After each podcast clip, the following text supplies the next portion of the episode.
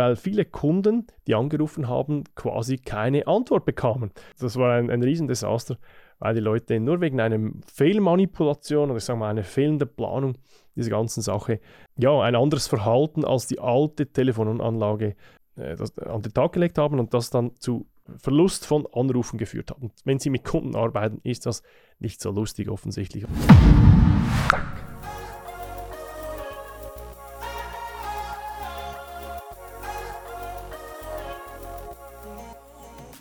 Schauen Sie, Kunden, bei denen wir die Teams-Telefonie einführen, sind ja praktisch immer begeistert. Das ist kein Werbeslogan, sondern das ist wirklich eine Erfahrung aus verschiedenen Beispielen.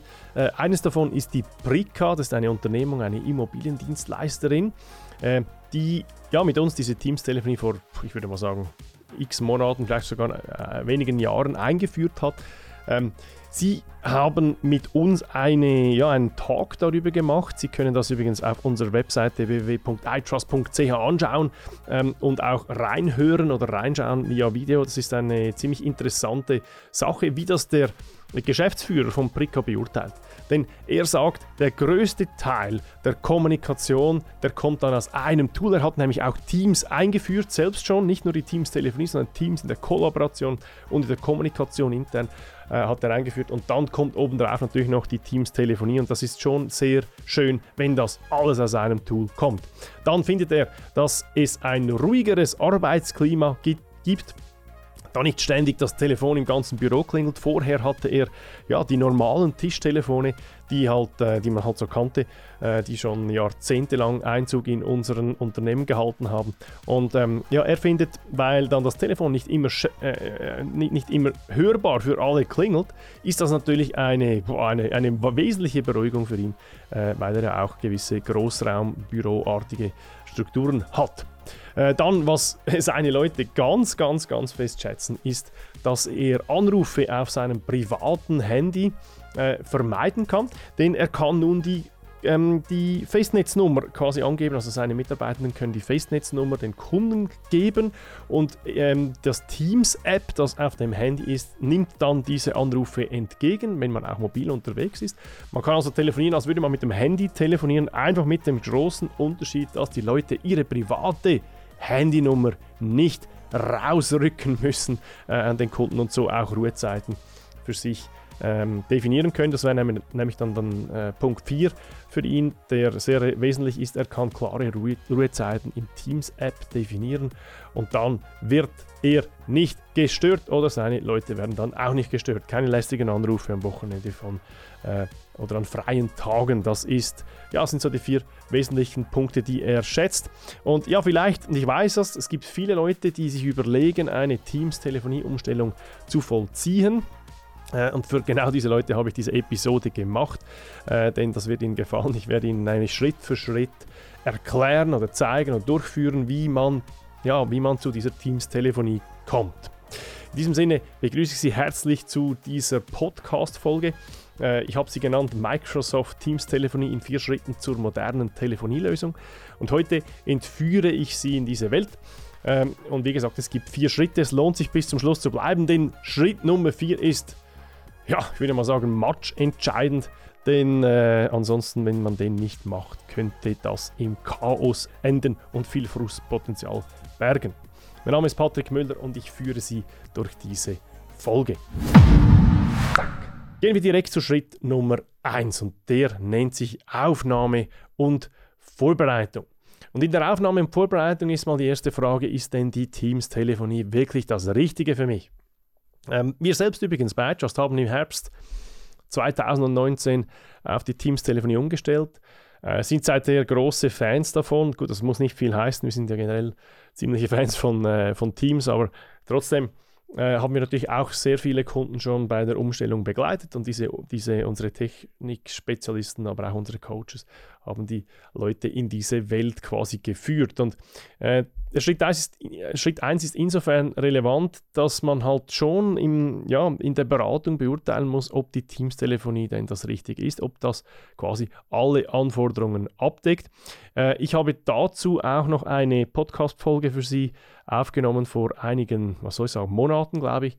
Ähm, da gibt es No-Gos quasi, also drei no Gründe, warum die Teams-Telefonie in Ihrem Unternehmen nicht passt. Da können Sie zurück äh, scrollen. Ich werde diese Episode auch noch verlinken hier unten unter diesem Podcast, damit Sie das anhören können. Es gibt nämlich durchaus auch Situationen, wo die Teams-Telefonie nicht das Richtige ist. Aber das Richtige und empfehlenswert ist es insbesondere für Unternehmen, die hohe Mobilitätsanforderungen haben. Unternehmen, die unzufrieden mit der aktuellen Telefonanlage sind äh, und Unternehmen, die vom Mobiltelefon aus mit der Geschäftsnummer telefonieren möchten und natürlich Unternehmen, die bereits Office-Lizenzen, also Microsoft 365 äh, Lizenzen besitzen, denn da ist dann der Weg nicht mehr so weit für die Teams-Telefonie. Dann steht aber auch natürlich die Projektplanung im Zentrum. Wann soll die Umstellung auf die Teams-Telefonie stattfinden? Welche Schritte werden wann vorgenommen?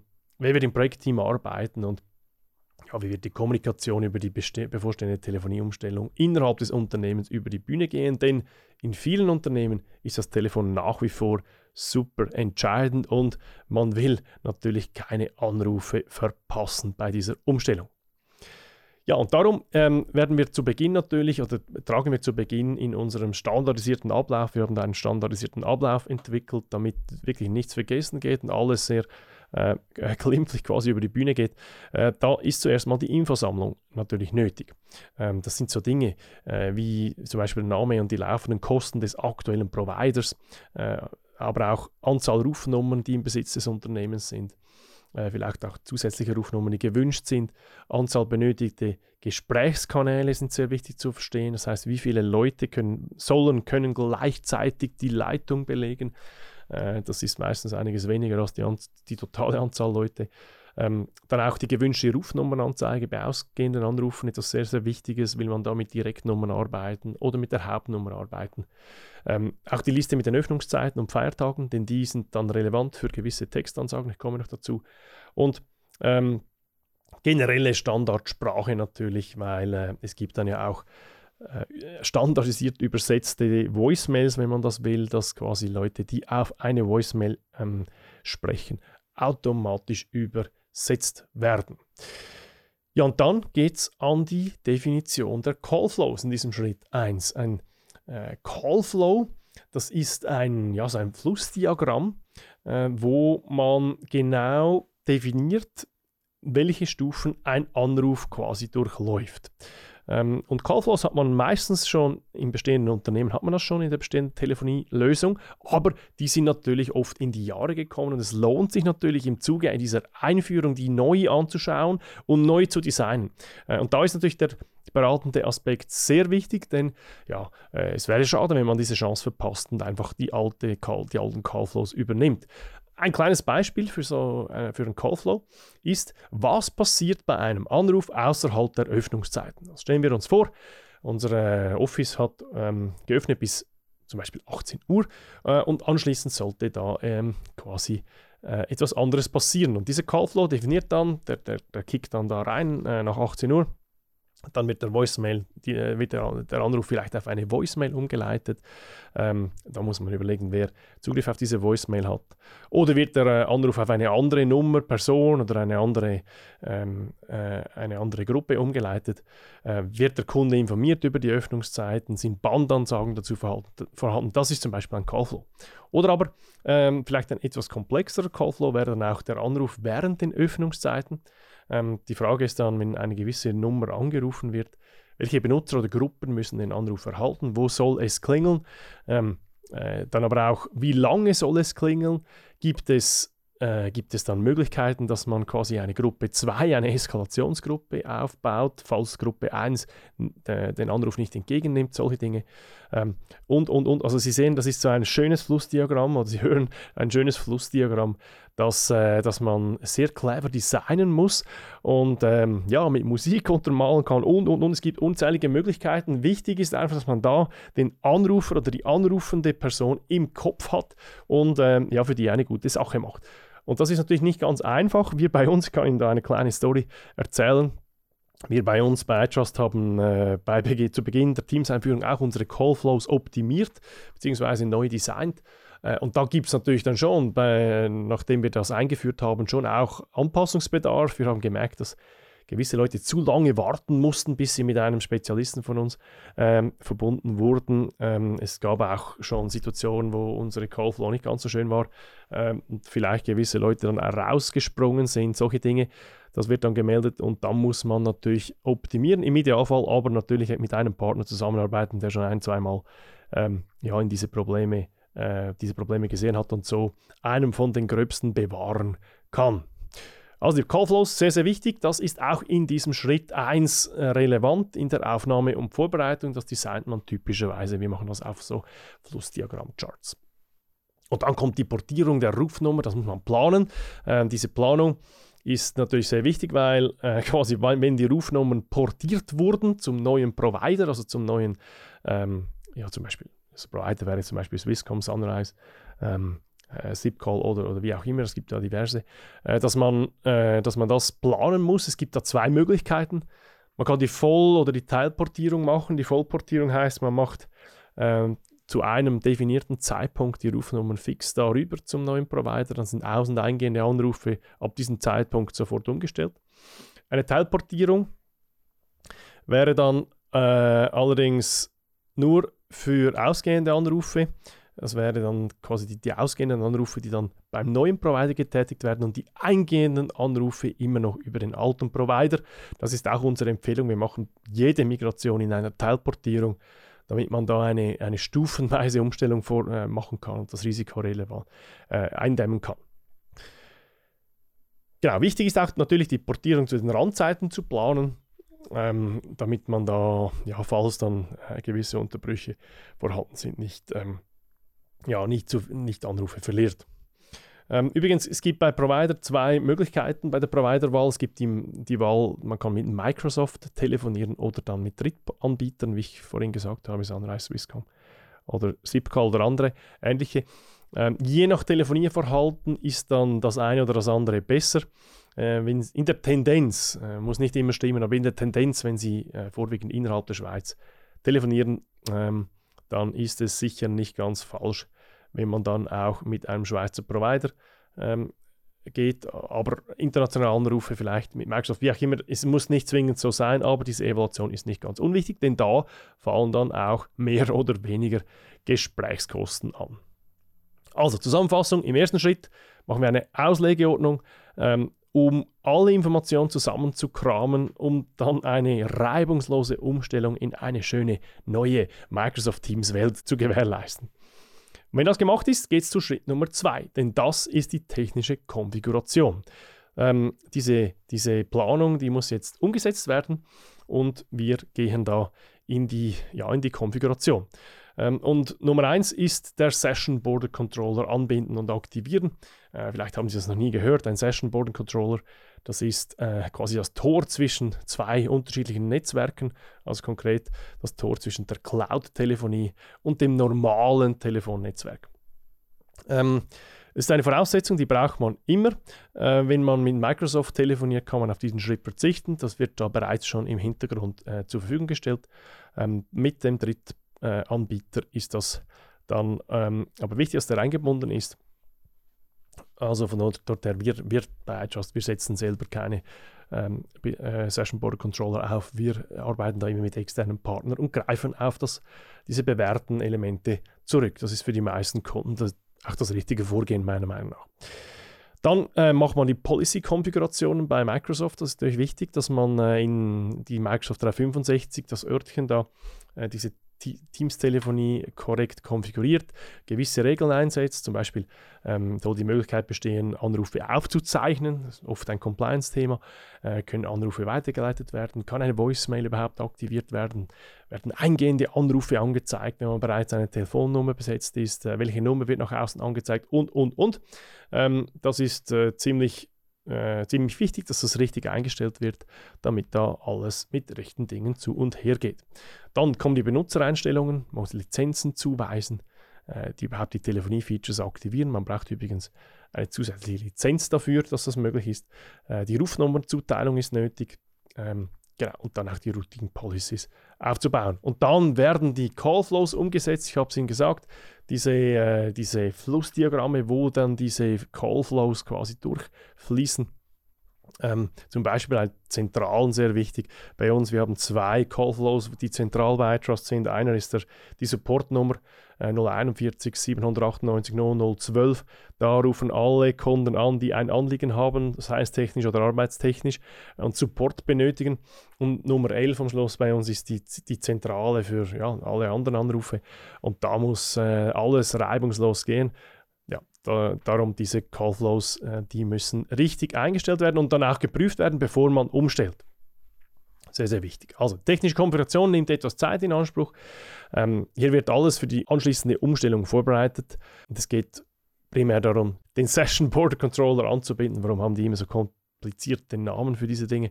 Die Policies festzulegen, die Benutzereinstellungen vorzunehmen und dann die Callflows einzubinden.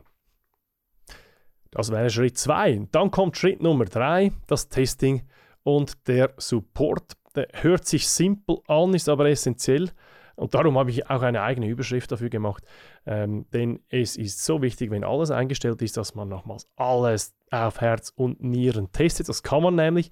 Äh, wichtig, ob die Anrufe gut durchgeschlauft werden oder korrekt durchgeschlauft werden, Wartemusik, Bandansagen korrekt eingespielt werden, ob die Anrufe korrekt weitergeleitet werden ob die Voicemails korrekt abgespielt werden, äh, ob Anrufe äh, vom Mobil- und Festnetz einmal frei funktionieren, ob die Leute, die Mitarbeitenden ihre Rufnummern auch sehen, Anrufe empfangen können und äh, ja, Dinge wie ob die korrekte Nummer nach außen angezeigt wird und so weiter und so fort. Wir haben ein schönes Testprotokoll äh, mit einer schönen Checkliste, damit da gar nichts untergeht ähm, und so ja, der Weg frei ist äh, für Schritt Nummer 4.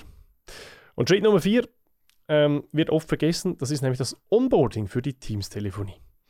Ein Schritt, der bei der Zusammenarbeit mit einem x-beliebigen IT-Partner einfach sehr, sehr gerne vernachlässigt wird. Also versuchen Sie da einen Schwerpunkt zu legen. Äh, ist ziemlich entscheidend, auch wenn man sagen kann, ja gut, also eine Telefonie, das muss man jetzt ja nicht speziell trainieren, das kann ja jeder.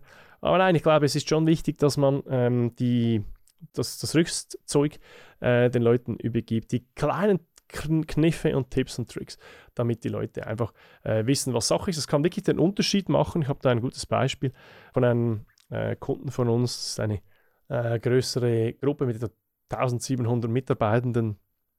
Und da gab es zu Beginn einen riesen Frust, weil die Teams-Schulung, die haben übrigens nicht wir geplant, äh, um uns ein bisschen in den Schutz zu nehmen, aber äh, weil das vielleicht nicht ganz ideal gelaufen ist, ähm, weil die Leute einfach nicht wussten, wie sie zum Beispiel umgehen müssen, wenn sie abwesend sind. Das, äh, die, die, waren sich da eine Aktion gewöhnt, die, ja, die schlecht war oder die mit der Teams-Telefonie am Ende des Tages nicht gut ankam.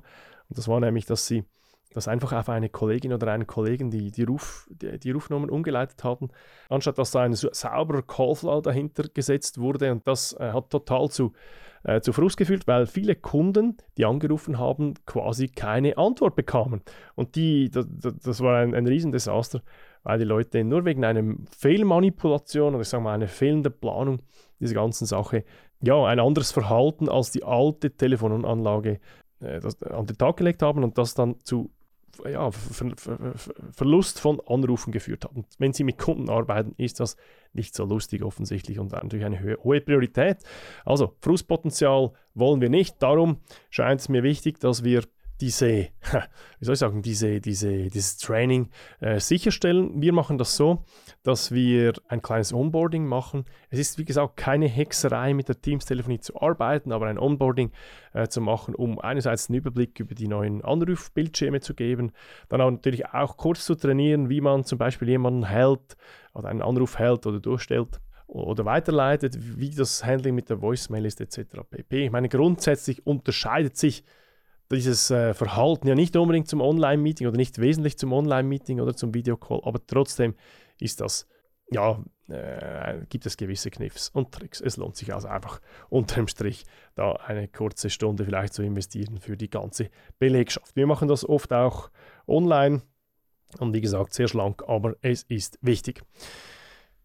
Gut, zusammenfassend, ohne Onboarding Beziehungsweise Coaching kann die neue Art des Telefonierens ein Frustpotenzial bieten. Ich habe es schon erlebt, ich habe es Ihnen erzählt. Ähm, das wünsche ich Ihnen nicht. Darum sollte man es nicht verpassen, den Mitarbeitenden einen guten Start mit der Teams-Telefonie zu ermöglichen.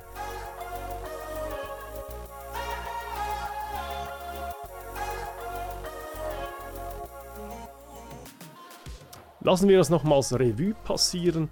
Durch die starke Verbreitung von Teams wird auch die Teams-Telefonie immer stärker äh, gewichtet oder, oder, oder, viele Unternehmen setzen auf die Teams-Telefonie, insbesondere deswegen. Äh, wenn Sie mit Teams bereits arbeiten, dann äh, ist die Teams-Telefonie möglicherweise auch spannend für Sie. Und wenn Sie sich dann entscheiden, empfehle ich Ihnen vier Schritte zu machen. Nummer eins, Schritt Nummer eins, die Aufnahme und die Vorbereitung. Äh, Schritt Nummer zwei, die technische Konfiguration. Schritt Nummer drei, das Testing und äh, der Support. Und dann Schritt Nummer vier, das Onboarding und das Coaching.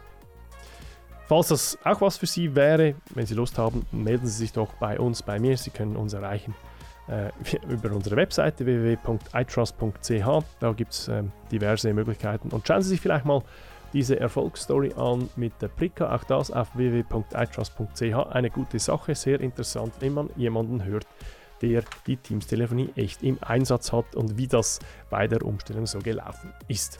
danke Ihnen herzlich fürs Zuhören. Melden Sie sich doch generell auch bei mir, ähm, um Inputs zu geben, äh, Ideen für neue Themen zu geben. Ich freue mich immer darauf, äh, was wollen Sie hier hören. Und ansonsten freue ich mich, wenn wir uns in zwei Wochen wieder hören. Bis dann, macht's gut. Ciao, ciao.